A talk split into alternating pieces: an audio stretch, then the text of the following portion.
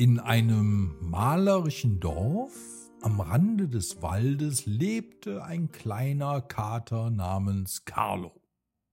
Er war neugierig und verspielt, aber vor allem liebte er es, mit seinem besten Freund, dem quirligen Dackel Enzo, herumzutollen. Gemeinsam erlebten sie aufregende Abenteuer und teilten viele glückliche Momente.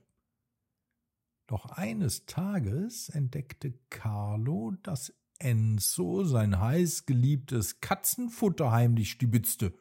Nun stand ihre außergewöhnliche Freundschaft auf dem Spiel. So, bevor es mit der Geschichte losgeht, noch ein kleiner Hinweis.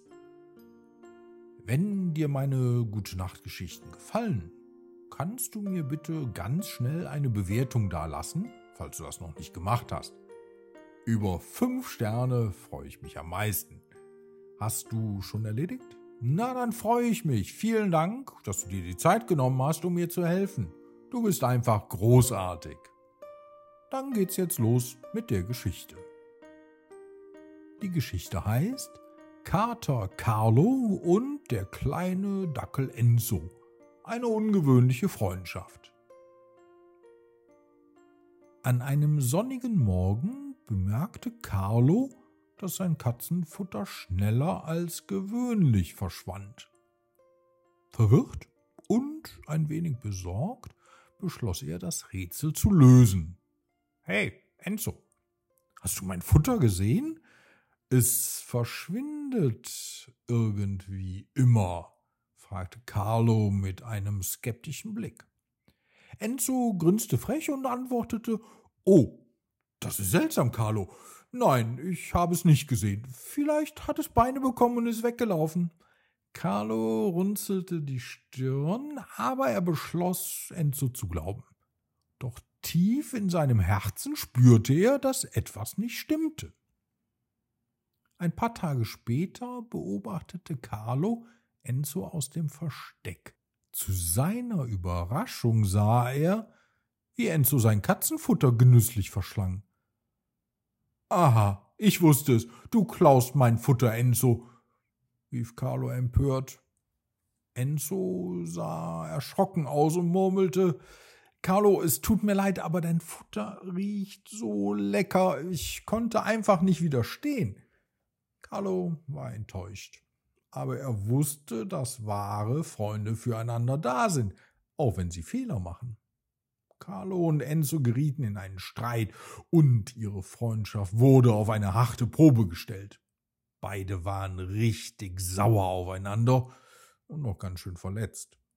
Du hast mein Vertrauen gebrochen, Enzo. Ich dachte, du wärst mein bester Freund, sagte Carlo traurig.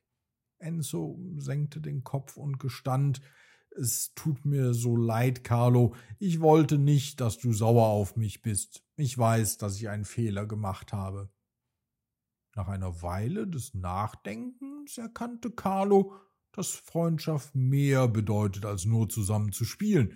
Es geht darum, Fehler zu verzeihen und sich gegenseitig zu unterstützen. Enzo, ich weiß, dass du es nicht böse gemeint hast. Ich vergebe dir. Mir geht es ja auch so. Das Futter riecht einfach immer zu köstlich, sagte Carlo mitfühlend. Enzo sah erleichtert aus und lächelte dankbar.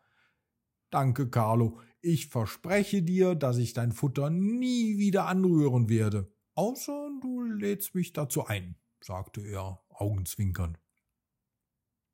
Nach ihrer Aussprache und Versöhnung wurde ihre Freundschaft sogar stärker als je zuvor.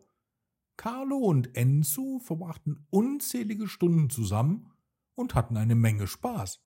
Eines Tages, als sie gemeinsam durch den Wald streiften, trafen sie auf eine traurige Eule namens Emma. Sie hatte ihr Zuhause verloren und fühlte sich allein. Kann ich mich euch anschließen? fragte Emma schüchtern. Carlo und Enzo schauten sich an und nickten entschieden. Natürlich Emma. Wir sind schließlich eine außergewöhnliche Clique und du gehörst von heute an für immer mit dazu, rief Enzo fröhlich. Mit Emma in ihrer Clique erlebten Carlo und Enzo noch mehr Abenteuer.